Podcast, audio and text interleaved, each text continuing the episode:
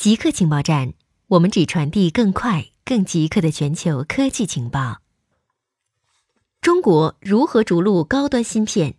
中国计划到二零二零年生产百分之四十的半导体，到二零二五年生产百分之七十的半导体。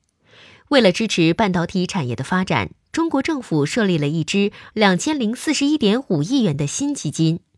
硅谷历史学家、人工智能学者斯卡鲁菲估计。中国目前可能比领先的高端电脑芯片生产商落后至少十年，而大多数高端芯片是由台积电等公司生产的。香港科技大学于杰教授的团队得到了华为的资助，正在设计光通信芯片。他认为中国大陆的技术落后于台积电等公司三到四代。他说，中国缺乏制造高端芯片的行业经验，但他认为在芯片设计方面。华为等公司已经具备了竞争力。对此，斯卡鲁菲这样的行业分析师对中国真正的创新能力仍抱有疑问。他认为，中国的技术成功在于技术应用，而不是技术创造。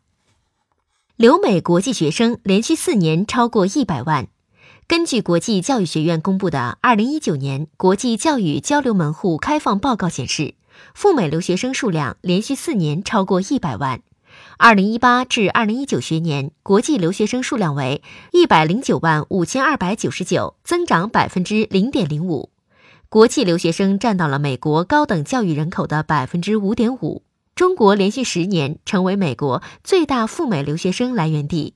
二零一八至二零一九学年的中国留学生人数为三十六万九千五百四十八，比二零一七至二零一八学年增长百分之一点七。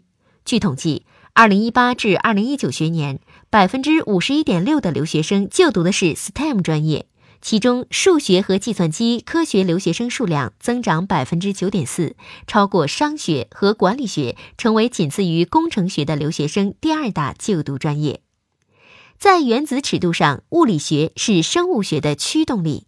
根据发表在期刊上的一项研究，科学家证实，在原子尺度上，物理学是生物学的驱动力。在研究中，科学家模拟了能为有机体产生能量的光合细菌中光收集结构的每个原子。研究人员报告说，模拟的细胞器行为与自然中的细胞器相似。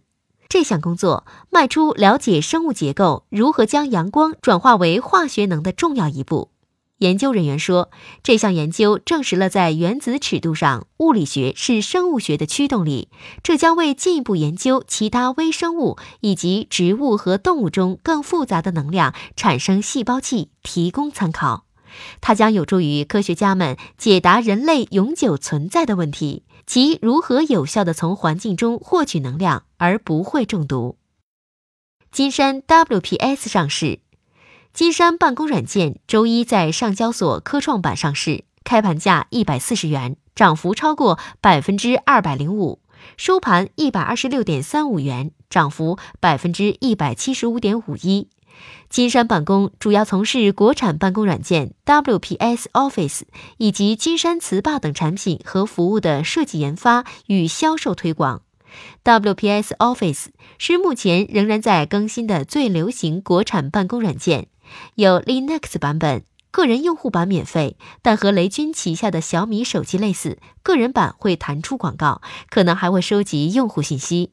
官方新闻稿称，金山办公为全世界超过二百二十个国家和地区的三点三亿用户提供办公服务，每天有超过五亿个文件在 WPS 平台上被创建。编辑和分享，每月有超过一亿件办公素材在稻壳内容平台被下载和使用。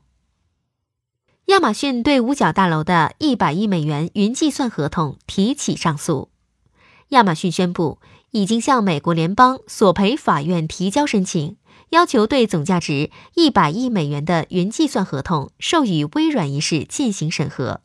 亚马逊认为。国防部在发放合同时存在明显的偏见。今年十月，微软公司在竞标中胜出，这份价值一百亿美元的合同执行期为十年。这一结果令外界吃惊，因为在结果宣布前，亚马逊公司一直被看作是热门竞标者。现在亚马逊公司要求美国法院审核国防部竞标流程是否都合规。亚马逊公司发言人说，竞标流程存在明显的缺陷、错误和显而易见的偏见。固定时间，固定地点，我们下次再见。